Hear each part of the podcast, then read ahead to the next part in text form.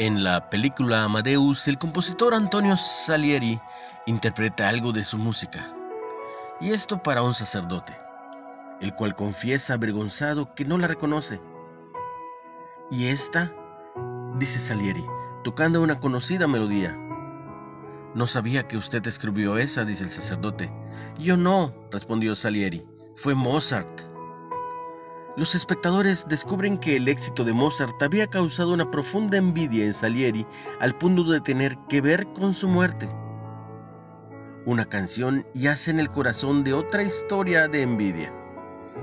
Después de la victoria de David sobre Goliat, los israelitas cantaron: Saúl hirió a sus miles y David a sus diez miles. Ve la historia en Primera de Samuel 18. La comparación no le cayó bien al rey Saúl envidioso y con temor a perder su trono, comienza a perseguir a David intentando matarlo. Nosotros también solemos ser tentados a envidiar a quienes tienen talentos similares o mayores a los nuestros, y ya sea buscándoles errores o minimizando su éxito. También podemos intentar dañar a nuestros rivales.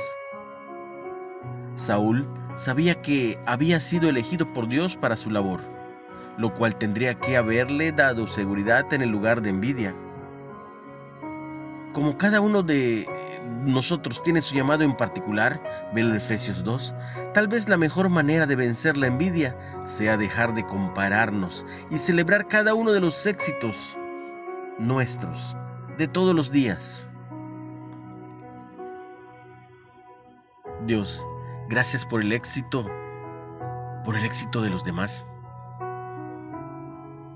¿A quién estás más tentado a envidiar? Analízate.